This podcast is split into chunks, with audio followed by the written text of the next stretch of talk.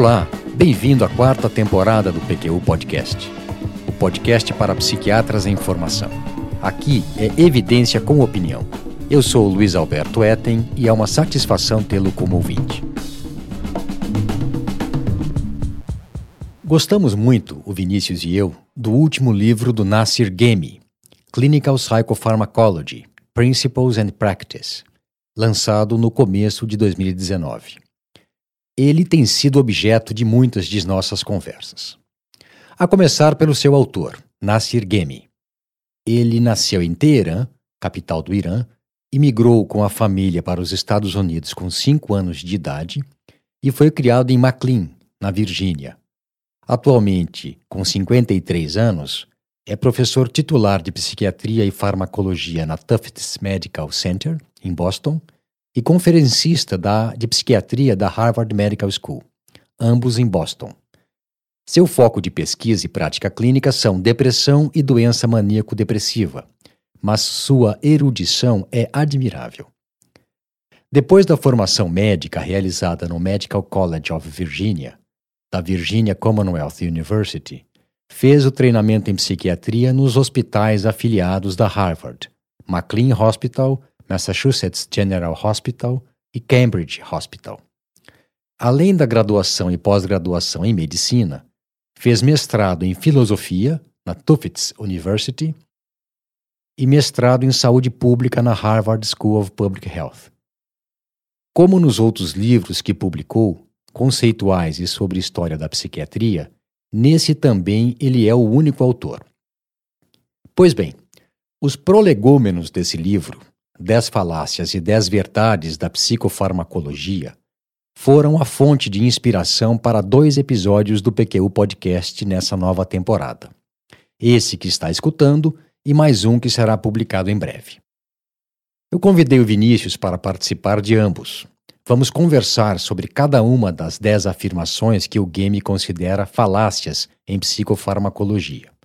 Mesmo porque, como o ouvinte perceberá, algumas delas colocam em xeque o que temos advogado como boa prática clínica em diversos episódios do PQU Podcast. Tudo bem, Vinícius? Tudo certo. Obrigado por ter me chamado para participar com você, Luiz Roberto. Quando me disse que pretendia fazer dois episódios em cima das discussões que vínhamos tendo, fiquei animado. Pensei, os ouvintes vão gostar. Que bom. Mas antes de continuarmos, não custa relembrar que o PQU Podcast é uma iniciativa nossa, independente, o que nos garante total liberdade de pauta, voltada para a divulgação de informações, evidências e opiniões que achamos serem interessantes para o psiquiatra em formação. Eu também acho que nunca é demais insistir nessa característica do nosso podcast. Mas diga-me, Luiz Alberto, para começo de conversa, de onde você tirou esse termo rebuscado aí, prolegômenos? Foi o game que utilizou nessa sessão inicial do livro, depois do índice do prefácio e antes do primeiro capítulo da sessão 1. É um termo que deriva do latim, quer dizer as coisas que se dizem antes e refere-se à exposição preliminar dos princípios gerais de uma ciência ou à introdução geral de uma obra. E é nesse ponto, logo de cara, que ele apresenta dez falácias e dez verdades da psicofarmacologia, que depois explora ao longo do livro em diferentes trechos. Pronto? Vamos em frente? Vamos embora. Eu vou apresentar as falácias que ele listou uma a uma e vamos conversar um pouco sobre cada uma delas antes de passar para a seguinte, fazendo pontes quando útil e procedente com alguma que já foi discutida, ok? Tudo bem. Também já queria deixar registrado que eu, particularmente, considerei um exagero chamar de falácia algumas delas. Achei um termo forte. Falácia quer dizer afirmação falsa ou errônea. Mentira, no, no português, claro e eu não acho que todas mereçam essa designação. Mas vamos deixar o ouvinte chegar às suas próprias conclusões. A primeira é: mais é melhor. Essa se baseia na ideia de que, se uma pequena dose ajuda um pouco, uma dose maior ajudará mais. Há uma lógica, mas que ainda precisa ser comprovada de modo satisfatório na prática clínica. É, acho que nessa não haverá muito o que debater. São muitos os exemplos de medicações úteis e efetivas que são nocivas em doses mais elevadas. Em nossa especialidade, o exemplo maior talvez seja o do lítio, que em doses mais altas é tóxico e pode causar até falência renal. Além de efeitos neurológicos irreversíveis. Mas eu não acho que seja esse o melhor exemplo. Por que não? Pelo fato de que dispomos de uma faixa terapêutica bem estabelecida e mensurável por dosagem plasmática para o lítio. São exceção os casos em que ocorrem efeitos tóxicos com doses iniciais baixas e mais ainda dentro dessa faixa terapêutica. E nesses casos, o indicador antes da primeira litemia, ou entre uma e outra, seriam as manifestações somáticas, diarreia e sensação de fraqueza, cognitivas, confusão mental, obnubilação mental e neurológicas, tremores e convulsões. A meu ver, um exemplo mais ilustrativo é o de antidepressivos tricíclicos. Eles são seguros e efetivos no tratamento de depressão nas doses médias, mas podem causar arritmias cardíacas em doses maiores, ainda dentro da faixa considerada terapêutica. É o caso também da bupropiona, segura até 300 mg por dia, mas que pode causar arritmias, tremores e até convulsões dependendo da sensibilidade da pessoa em doses mais altas. E dosagem plasmática não auxilia na prevenção dessas ocorrências. Certo, entendi. E é importante enfatizar que o problema com doses maiores nem sempre tem a ver com efeitos colaterais ou toxicidade. Isso mesmo.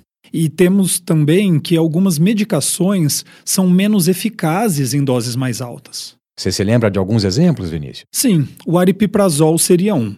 As evidências sugerem que ele seja mais efetivo no tratamento de episódio depressivo em doses de até 10 mg por dia do que maiores do que isso. Também são conhecidos os casos em que se atinge um efeito teto e que a escalada de dose não proporciona ganho terapêutico. Isso acontece com doses de haloperidol acima de 10 mg por dia, venlafaxina acima de 300 mg por dia e fluoxetina acima de 60 mg por dia, por exemplo. O Game faz uma afirmação quando aborda esse tópico, que, abre aspas, certamente mais benefício pode ser obtido com doses maiores dentro do intervalo de doses efetivas com certas medicações, fecha aspas, ressaltando que essas variações necessitam ainda ser mais precisamente determinadas. Então, aqui, Vinícius, cabe destacar a parte que ele trata de faixa terapêutica.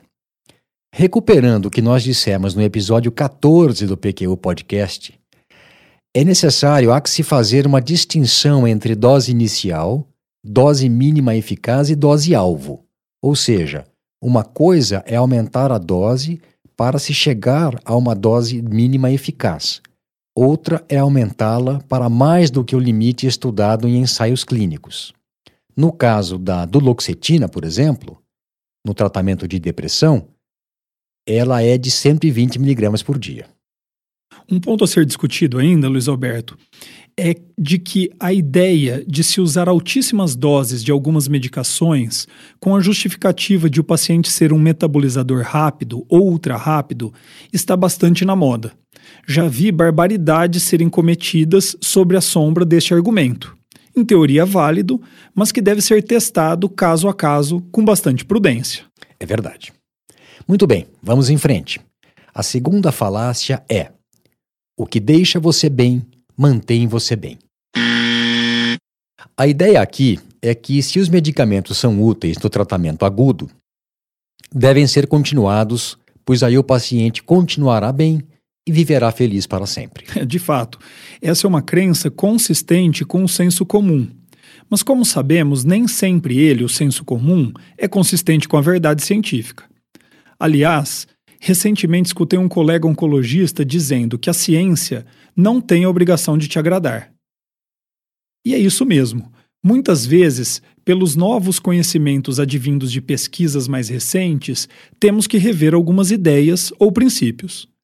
Nesse caso específico, são muitos os exemplos de medicamentos que têm ação aguda sem possuírem efeito preventivo, ou ao menos não serem a melhor opção para essa fase de manutenção do tratamento. Um exemplo evidente é o sumatriptano, efetivo no alívio agudo de enxaqueca, mas não previne a ocorrência de novas crises. Segundo o Game, Essa falácia é uma das mais comuns e danosas. Ele argumenta que os inibidores seletivos de recaptação de serotonina são prescritos para controle de quadros de depressão e alívio de sintomas de ansiedade com algum benefício, e depois mantidos para sempre, por anos e até décadas, sem plano de retirada, e que, se interrompidos abruptamente, causarão síndromes de abstinência, o que reforçará a ideia de que ainda são necessários. O que, é que você acha disso, Vinícius? Ah, esse exemplo é muito bom, pela frequência com que ocorre e pelo impacto que tem nos pacientes. Toda vez que se inicia um tratamento, há de se ter um plano para sua retirada. É claro que em casos de episódios refratários, muito graves e principalmente recorrentes, o uso prolongado e às vezes por tempo indeterminado deve sim ser levado em consideração. Mas estes casos são raros, verdadeiras exceções. Na minha observação, a maior causa do uso prolongado e indevido de inibidores seletivos da recaptação de serotonina é a falta de remissão dos sintomas. O paciente tem uma resposta terapêutica parcial, tanto o médico como o paciente se veem satisfeitos com isso, afinal de contas ele melhorou, e não buscam uma remissão completa. Pronto, a armadilha está engatilhada. Só consegue retirar a medicação aquele paciente que está bem, com letras maiúsculas. Uhum. Perfeito. Mas agora eu quero ver como é que você vai se virar com a terceira falácia, que é trate para obter remissão. Eu é que quero ver como é que o game vai se virar com essa. É polêmica, hein? Sim, é polêmica, mas é bem fundamentada. Diga-se, a propósito, que todas elas são bem fundamentadas, mas não por isso indiscutíveis ou menos ainda inquestionáveis. Pois bem, o, aqui o game afirma que essa falácia, tratar para obter a remissão, se tornou o mantra de muitos psicofarmacologistas, mas que o entusiasmo com a eficácia dos psicotrópicos de 1960 a 1980 não se sustentou pela incapacidade de se obter, com os novos medicamentos, resultados tão impressionantes como os atingidos naquela época. Além disso, ele conta que passamos também por uma fase em que se pensava, e se agia de acordo com essa ideia, que se os pacientes não melhoravam satisfatoriamente, era porque os clínicos não estavam sendo agressivos o suficiente. Em outras palavras, reforçando a primeira falácia, utilizando mais medicamentos e doses maiores, se obtém benefício maior, resultado mais completo. É, ele argumenta, e concordamos, que a premissa por trás da falácia de que se deve tratar até a remissão é a de que nosso sistema diagnóstico é legítimo e que, portanto, tudo o que se precisa fazer é encontrar os melhores medicamentos para os diagnósticos válidos, precisos e corretos que realizamos com base nesse sistema. E mais, que mesmo que tivéssemos diagnósticos válidos e que dispuséssemos de medicamentos efetivos para o tratamento dos transtornos, ele diz que haveria algum sentido em tolerar a ocorrência de manifestações leves que poderiam ser benéficas. Como assim? Olha, Vinícius, ele argumenta que sintomas depressivos leves estão associados com desenvolvimento de empatia e realismo e que uma leve excitação maníaca com criatividade e resiliência. Aqui acho que ele forçou um pouco. Quem vai julgar o que seria o ideal? O nível em que sintomas residuais ou atenuados seriam benéficos? E o que fazer se o quadro se agravar? Bem, mas aí, apesar dele ter incluído essas ideias quando explicou por que considera uma falácia a meta de tratar buscando a remissão, acho que não deveríamos nos perder nessas considerações. Eu concordo. Mantenhamos o foco. Mas preciso dizer que discordo dessa colocação mesmo. Eu também, pelo menos como ela foi feita. Mas preciso ainda apresentar uma complementação dessa ideia meio estranha, é, que, abre aspas, o balanço de danos e benefícios deve ser tal que seria preferível doses menores com sintomas residuais leves do que doses altas em busca de zero sintomas. Fecha aspas. É, uma coisa é tratar buscando a remissão como meta. Outra é persegui-la a todo custo, que em geral é pago pelo paciente. Maior incidência de efeitos colaterais e risco de toxicidade. Isso mesmo. E também o objetivo terapêutico, na, na prática, depende do transtorno psiquiátrico que o paciente apresenta. Nem sempre a remissão é uma meta alcançável, mas que pelo menos se busque o melhor resultado com os recursos que temos. É o caso de pacientes com esquizofrenia, toque e TDAH. E os transtornos de personalidade? Que sentido teria buscar remissão é, com o tratamento farmacológico nesses casos? Não, é meta inatingível, missão impossível. Por outro lado, Vinícius, incomoda-me profundamente a formulação de alguns colegas que, diante de resposta ou remissão parcial de depressão ou transtorno de pânico, dizem para o paciente que se obteve o que era possível e que de agora em diante ele teria que conviver com os sintomas restantes. Como sintetizaria nossa posição, Vinícius? Ó, que diante de um caso em que se acredita que a remissão seja meta alcançável, não se contente com menos do que isso. E naqueles que ainda não são passíveis de remissão, se busque o melhor resultado possível, sempre respaldado pelas evidências disponíveis. Mas com isso, não posso concordar que tratar para obter remissão seja uma falácia. Pois é, Vinícius. Foi só depois de ler e reler as falácias e verdades da psicofarmacologia escritas pelo Nasser Gemi, e depois de muito discutirmos, é que eu entendi uma coisa. Ele não está falando de falácias da prática psiquiátrica. O livro é de psicofarmacologia clínica e as afirmações, sejam verdadeiras ou falsas, são a respeito da psicofarmacologia, dos limites da psicofarmacologia.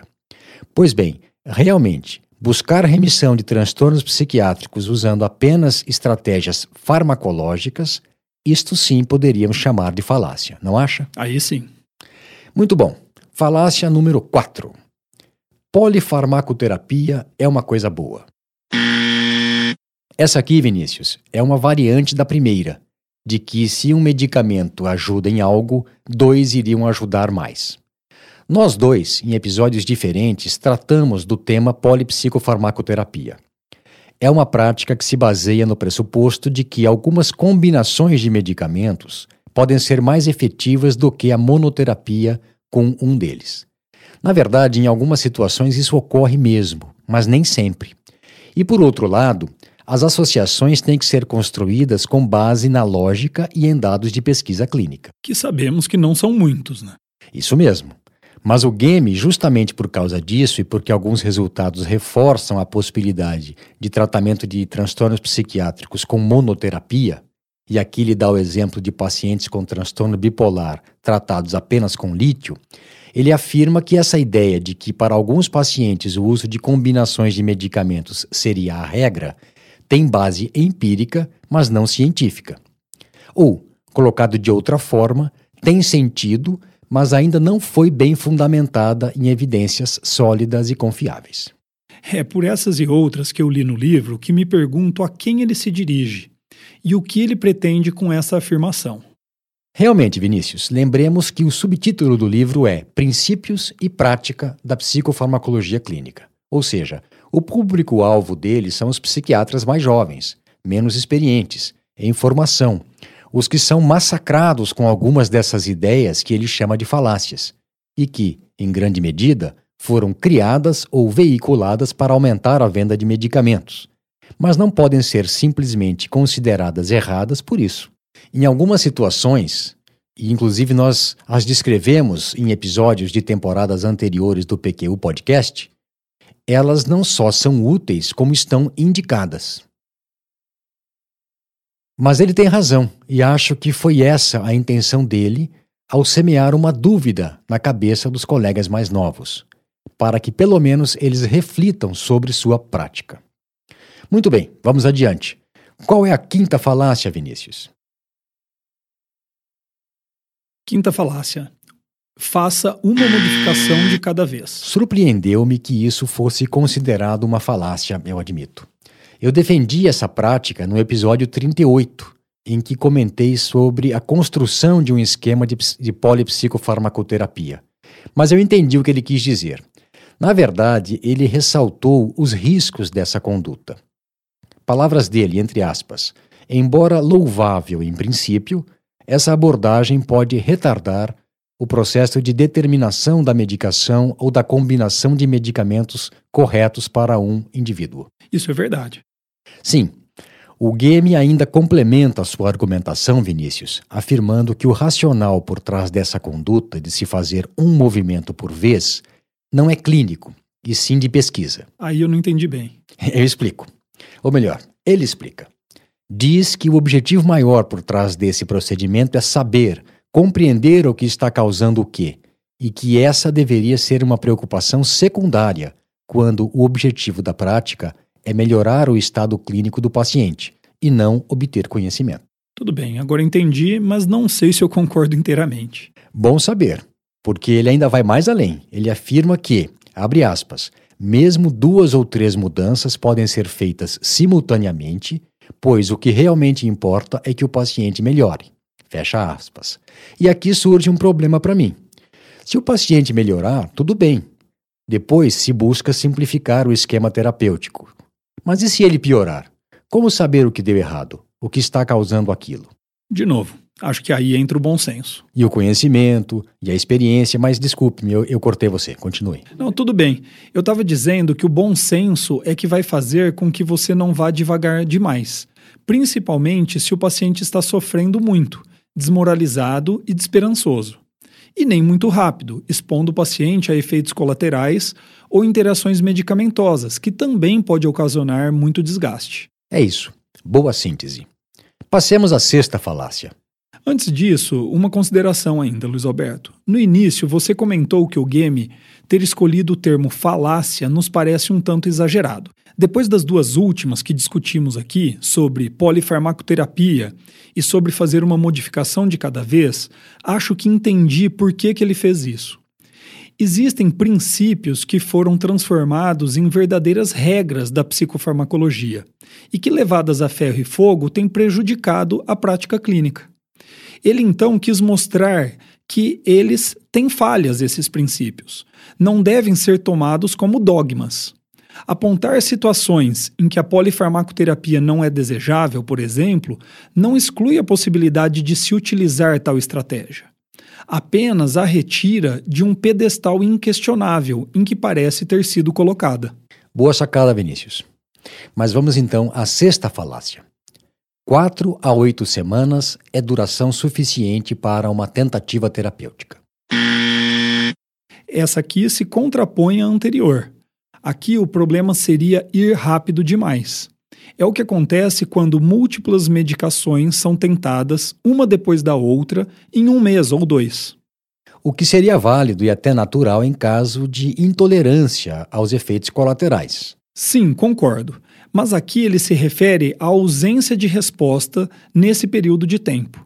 Período este que deriva de ensaios clínicos de curta duração, muitas vezes necessário para se conseguir licença de uso da medicação no FDA, por exemplo. Ele advoga que esse tempo pode ser maior, principalmente para que se faça os ajustes em busca da melhor resposta terapêutica. Ou menor, não é mesmo, Vinícius? O tempo de um teste terapêutico depende de alguns fatores, mas os principais seriam a ocorrência de efeitos colaterais, como eu já disse, a gravidade e a urgência do quadro clínico, além das características terapêuticas da medicação. Um bom exemplo é o teste terapêutico com um antipsicótico. A expectativa é que traga resultados na atenuação de alucinações e da agitação psicomotora em poucos dias, mas pode levar até seis meses para aliviar delírios muito sistematizados. E passemos então para a sétima falácia. Comece com doses baixas e aumente aos poucos. No original, Do slow, go slow. Essa também pode fazer com que se vá muito devagar no ajuste do tratamento medicamentoso, prolongando assim sofrimento desnecessário a quem, em geral, já está bastante desgastado.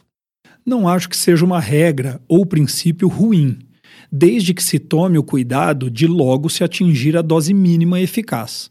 Depois, fazer incrementos graduais e não muito rápidos ainda me parece o mais adequado. Como você apontou, levando em consideração as características da medicação em uso. Eu concordo. E é que a gente vê coisas completamente estapafúrdias. Eu me lembro de uma paciente com um quadro depressivo de moderado para grave que me procurou para uma segunda opinião e que estava tomando 75 miligramas por dia de imipramina.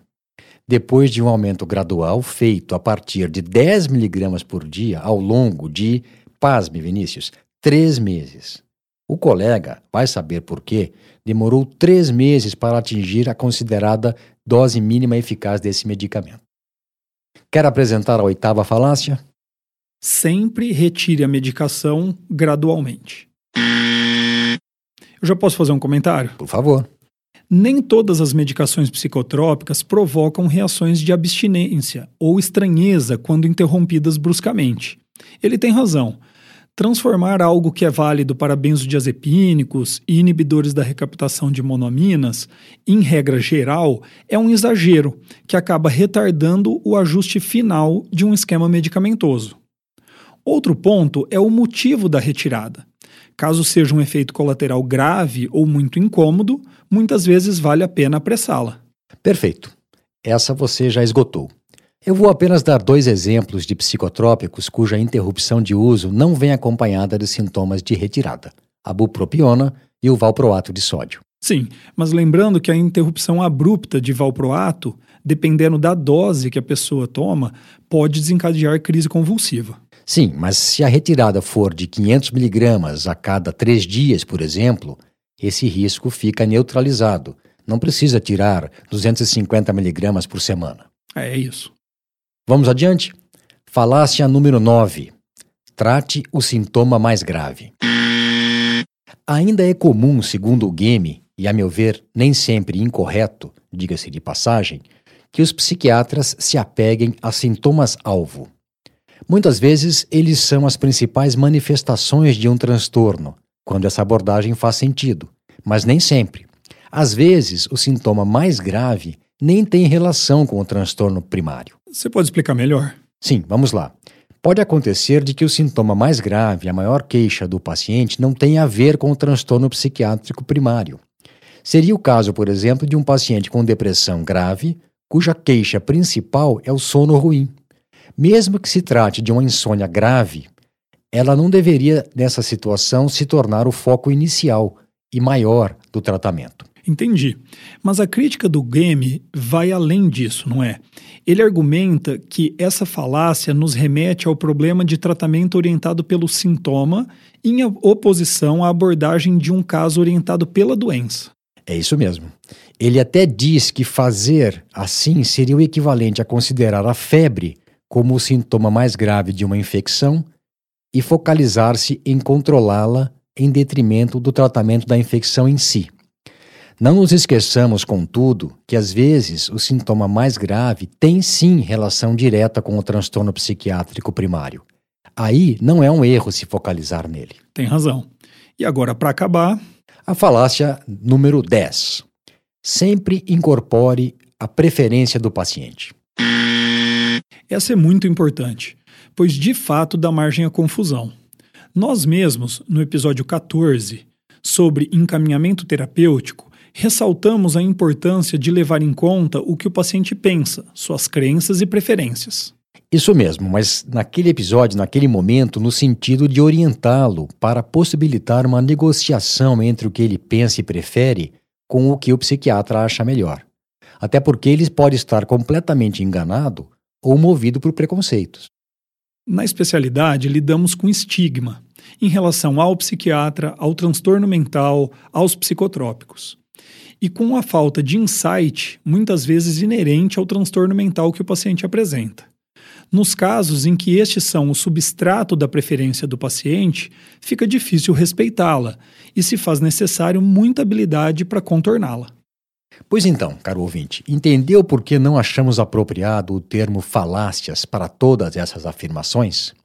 Entendemos que nem todas são comprovadas cientificamente mas elas têm lógica e provavelmente surgiram a partir de preocupações legítimas de minimizar o risco de dano ao paciente, que hoje podem ser questionadas à luz de novos conhecimentos, ou seja, seriam regras, mas todas, inclusive como diz a sabedoria popular, têm exceções.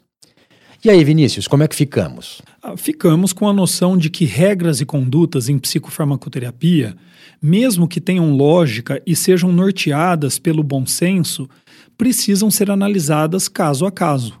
e não substituem a prática baseada em evidência no estudo regular mais aprofundado de cada paciente.